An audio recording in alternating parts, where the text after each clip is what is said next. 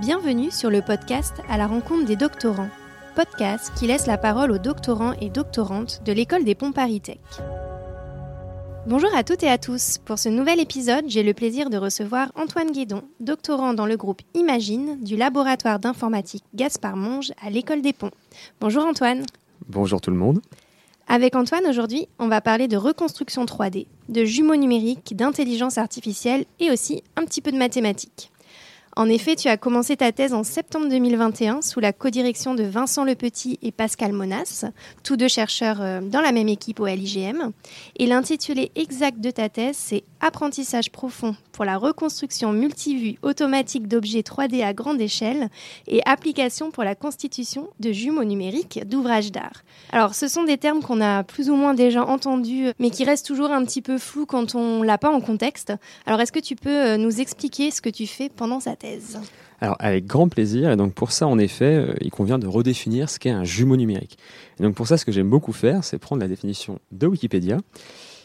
Car Wikipédia nous dit qu'un jumeau numérique, c'est une réplique numérique d'un objet, d'un processus ou d'un système qui peut être utilisé à diverses fins. Et ce que j'aime beaucoup dans cette définition, c'est qu'on ne comprend pas grand-chose et qu'elle ne veut pas dire grand-chose non plus. En effet, en fait, le jumeau numérique, c'est un terme assez marketing qui recouvre beaucoup de choses différentes. C'est un terme très très protéiforme. Et euh, ce qu'il faut en retenir plus généralement, c'est que euh, le jumeau numérique, ça va être n'importe quel outil numérique qui va être utilisé, par exemple, dans euh, la maintenance, le suivi ou la gestion d'une structure, d'un système ou même d'une chaîne de production. Ça peut vraiment aller du tableur Excel qui va être mis à jour régulièrement à carrément la maquette virtuelle 3D d'une structure sur laquelle on va déployer des modèles de simulation, par exemple. Et donc moi, je m'intéresse plus particulièrement à ce dernier type de jumeaux numériques, c'est-à-dire vraiment ce qu'on pourrait appeler les jumeaux numériques 3D. Euh, en particulier, euh, c'est notamment des questions qui intéressent par exemple le CEREMA, qui est un établissement public qui s'occupe des ouvrages d'art. À la suite, comment dire, du constat qui a été fait sur les ponts en France euh, en 2019, on se rend compte que beaucoup beaucoup de ponts sont dans un très mauvais état.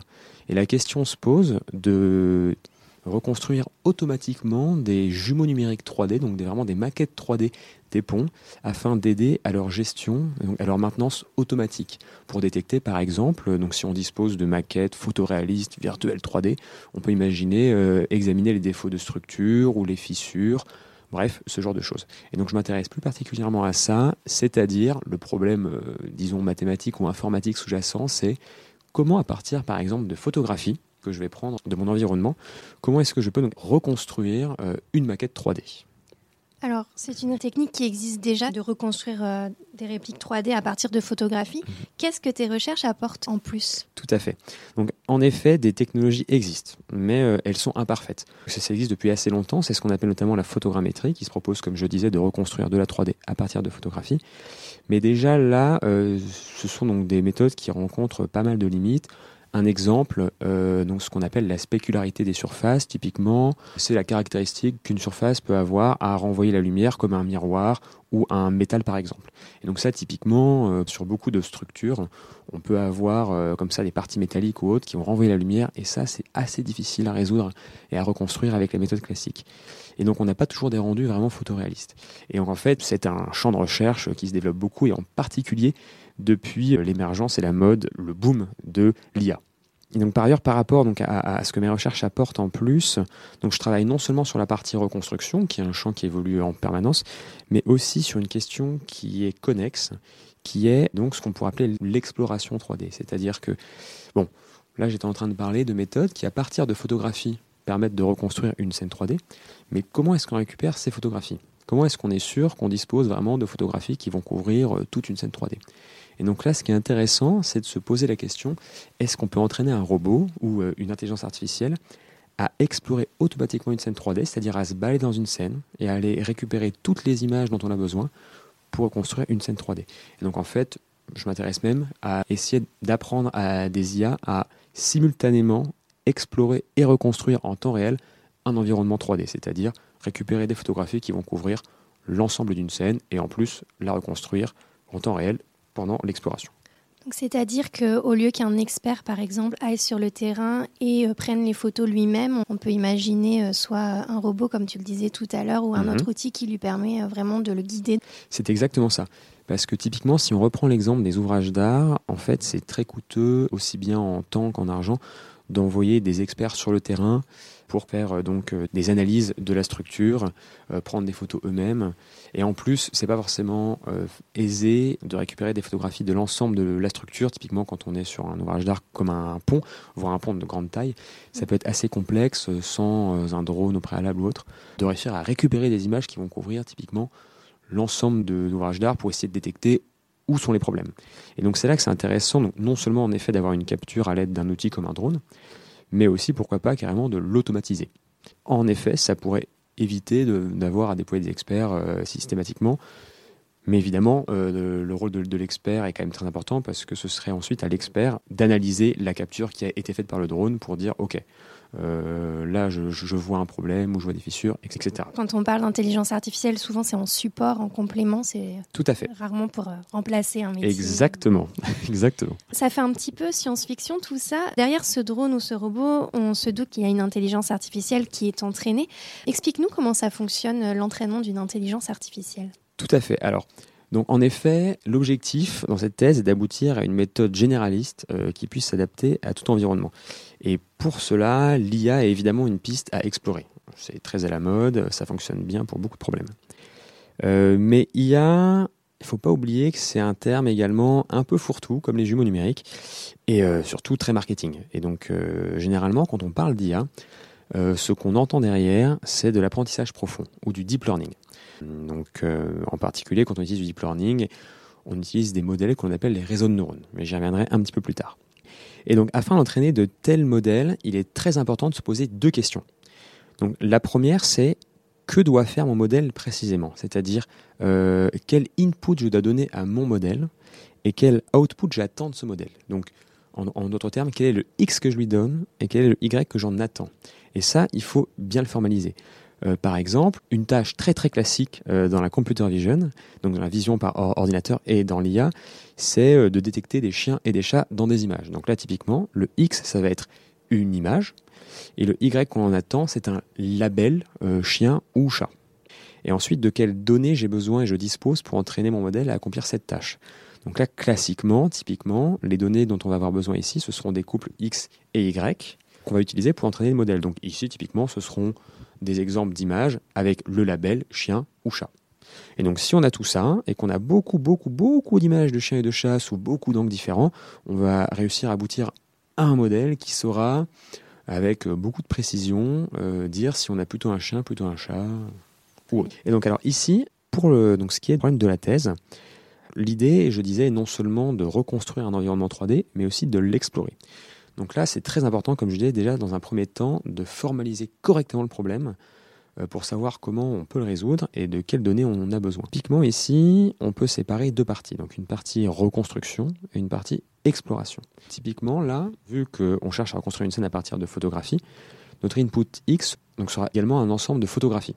Donc euh, en fait, les photographies récupérées par exemple par un drone ou un robot au sol, une voiture autonome, ou même peut-être une personne avec un smartphone qui serait guidée par l'IA en, temps réel.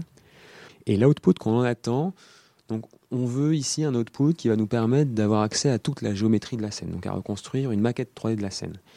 Et euh, ce qu'on utilise, c'est quelque chose qui est assez utilisé euh, dans la littérature, c'est ce qu'on appelle de l'occupancy, ou de l'occupation en français, c'est-à-dire en fait, euh, pour la scène, qu'on voit comme un espace 3D, L'occupancy, qu'est-ce que c'est? C'est une probabilité définie en tout point de l'espace, qui est entre 0 et 1, qui est censée indiquer là où il y a de la matière. Donc typiquement, dans le vide, l'occupancy sera proche de 0, et à l'intérieur d'un objet, l'occupancy sera proche de 1. Si on dispose d'une telle fonction, on imagine bien qu'on peut reconstruire aisément une maquette 3D, euh, la géométrie 3D de toute la scène. Et donc ça, on va avoir un premier modèle d'IA, un premier réseau de neurones, qui va faire donc ce qu'on appelle de l'occupancy estimation, c'est-à-dire qui va chercher à estimer ce mapping à partir des photographies qu'on lui donne. Et le deuxième problème, qui est plus lié à l'exploration, c'est bah, à un instant T de mon exploration, je dispose donc d'un certain nombre de photographies. Où est-ce que je dois aller ensuite pour récupérer de nouvelles photographies donc, euh, qui permettront d'améliorer la connaissance que j'ai de la scène. Et donc, pour donc, cette deuxième tâche, qui est la partie d'exploration, quel X on va avoir et quel Y on attend? Alors, le X, en fait, ça va être très simple, ça va être la prédiction géométrique du premier modèle. Donc, c'est-à-dire cet occupancy, ce, ce mapping entre 0 et 1, ainsi qu'une position de caméra. Et l'idée de ce deuxième modèle, qui va nous aider à explorer la scène, ça va être de dire, donc pour n'importe quelle caméra que je n'ai pas encore visitée, ça va être de donner un score qui va nous dire à quel point cette caméra est bonne et intéressante à visiter. Si on est capable de faire ça, alors ensuite on peut tout à fait guider le drone en temps réel en allant vers les positions de caméra qui sont les meilleures. Avec pour objectif de couvrir le maximum euh, de l'espace pour avoir une, la vue la plus euh, Exactement. réaliste En fait, ce qu'on va chercher à estimer, c'est à quel point la position de caméra va augmenter, va maximiser la surface couverte euh, par la caméra de la scène. Donc c'est ce qu'on peut appeler du Surface Coverage Gain Prediction, terme un peu barbare qui veut dire qu'on va chercher à prédire le gain en surface couverte de la scène. Donc, si on prend l'exemple d'une table, imaginons, je suis avec mon téléphone, je suis juste devant une table et je prends des photos du dessus de la table. Alors là, en appliquant mon, mon modèle, l'idée c'est que mon modèle, pour n'importe quelle autre position du téléphone qui regardera le dessus de la table, il va me renvoyer un score qui se rapproche de zéro. Mais à l'inverse, si je lui demande un score pour une position, pour une photographie que je n'ai pas encore prise, qui serait une photographie prise par le dessous, là, il devrait me prédire un gain en surface couverte qui serait beaucoup plus élevé. Et donc je sais dans ce cas-là qu'il va probablement falloir que j'amène euh, mon téléphone ou mon drone, etc., sous la table afin de maximiser la connaissance que j'ai de la scène. Donc ici, voilà, le input-output pour cette deuxième tâche d'exploration, c'est donc en entrée le mapping de la scène, donc l'occupancy de la scène, plus une position de caméra ou plusieurs positions de caméra. Et en output, ce sont des scores pour chacune des positions de caméra. Et euh, à partir de ça, on peut donc construire en temps réel euh, des trajectoires dans, dans, une scène. Et en même temps qu'on construit ces trajectoires, on peut reconstruire la géométrie de la scène. Et donc évidemment, la géométrie va se raffiner au fur et à mesure qu'on explore la scène parce qu'on va avoir de plus en plus d'images. Et donc une reconstruction qui sera de, bah, non seulement de plus en plus exhaustive, mais aussi sera tout simplement meilleure. Donc ça, voilà, j'ai répondu au premier point qui était comment formaliser le problème, quel input et quel output j'attends. Mais le deuxième point, c'était de quelles données j'ai besoin. Alors ici, on sent que c'est un petit peu plus compliqué que des images de chiens et de chats qui sont labellisées. Parce qu'on imagine bien qu'on ne dispose pas forcément, en particulier pour des scènes réelles, on ne dispose pas forcément euh, de l'occupancy réelle en fait. Il euh, n'y a pas de raison, euh, quand on prend des images d'une scène, qu'on puisse avoir là comme ça d'un claquement de doigts des 0 et des 1, là où il y a de la matière et là où il n'y a pas de matière. Pareil pour ces histoires de surface couverte n'y a pas de raison qu'on puisse savoir pour toutes les caméras euh, à quel point elles couvrent la surface, à quel point elles augmentent la, surface couverte. Donc ici, en fait, on va changer un petit peu de stratégie. Tout à l'heure, quand je parlais des images de chiens et de chats, et je disais que pour les entraîner, il nous fallait donc des couples XY, on est dans ce qu'on appelle euh, un cadre d'apprentissage supervisé. Et donc notre modèle d'IA, il va regarder tous les couples, il va commencer à comprendre quel Y il doit sortir euh, en fonction des X qu'on lui donne. De telle sorte qu'ensuite il puisse généraliser et donner un Y cohérent même pour des X qu'il n'a jamais vus lors de son entraînement. Là, en fait, ici, ce que je fais, c'est de l'apprentissage self-supervisé. Et donc, euh, le principe, ça va être, à partir du X qu'on lui donne, de reconstruire un Y et de vérifier que le Y qu'il a reconstruit est cohérent avec le X qu'on lui a donné.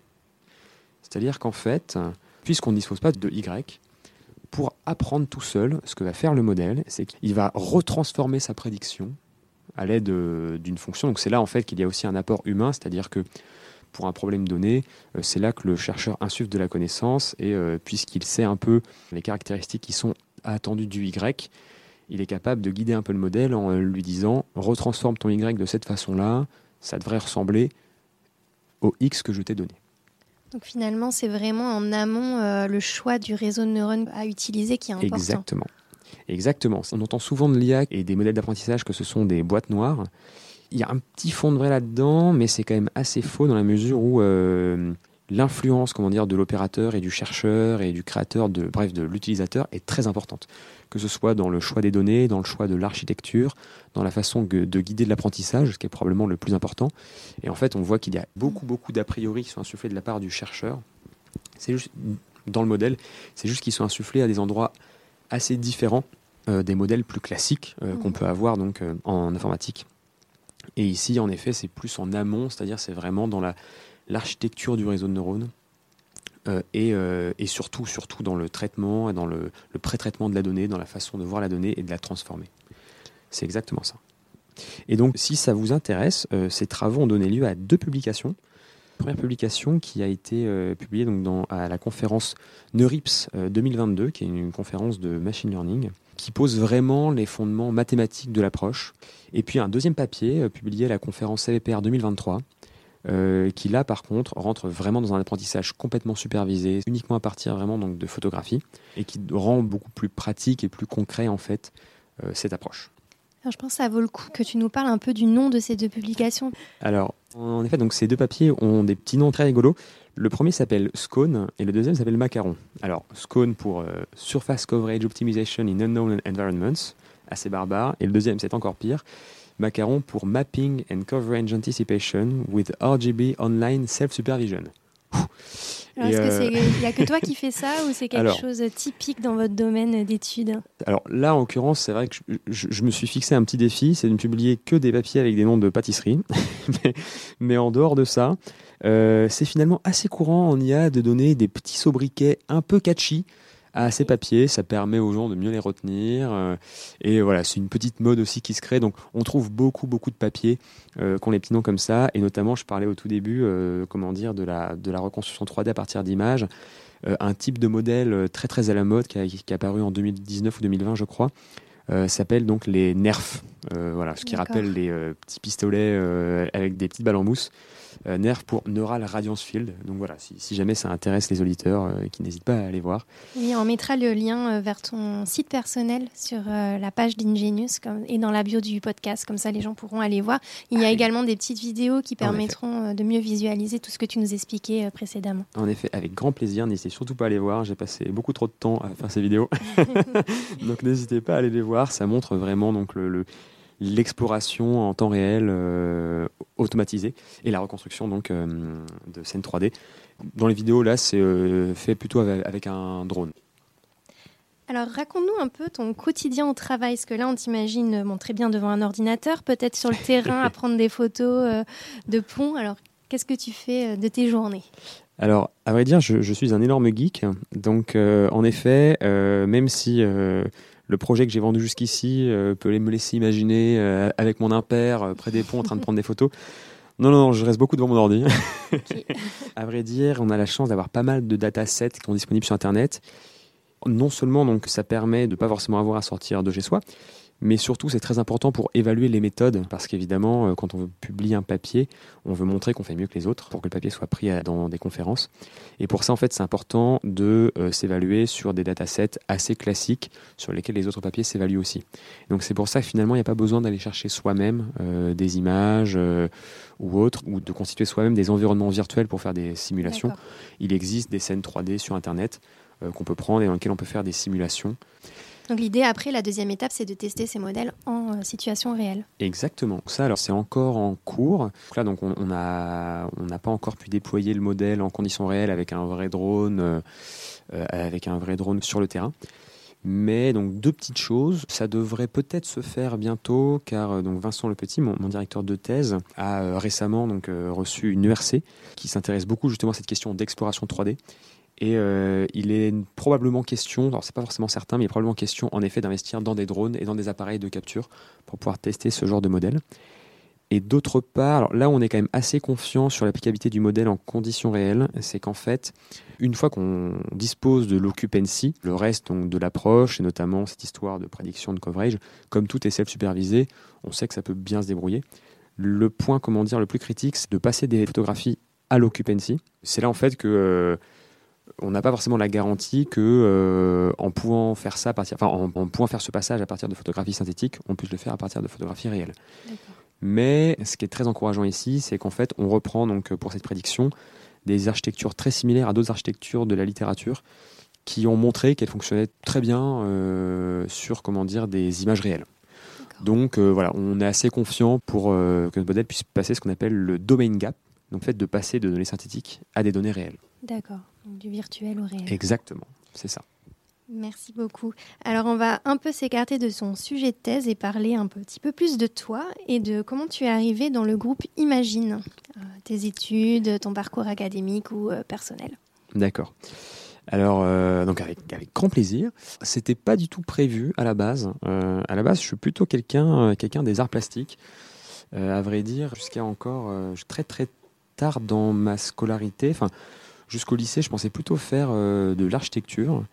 Puis je me suis rendu compte que finalement, les maisons ne m'intéressaient pas tant que ça, et puis que j'aimais quand même bien les maths. Et puis j'ai découvert en, première terminale l'existence des prépas et des grandes écoles d'ingénieurs.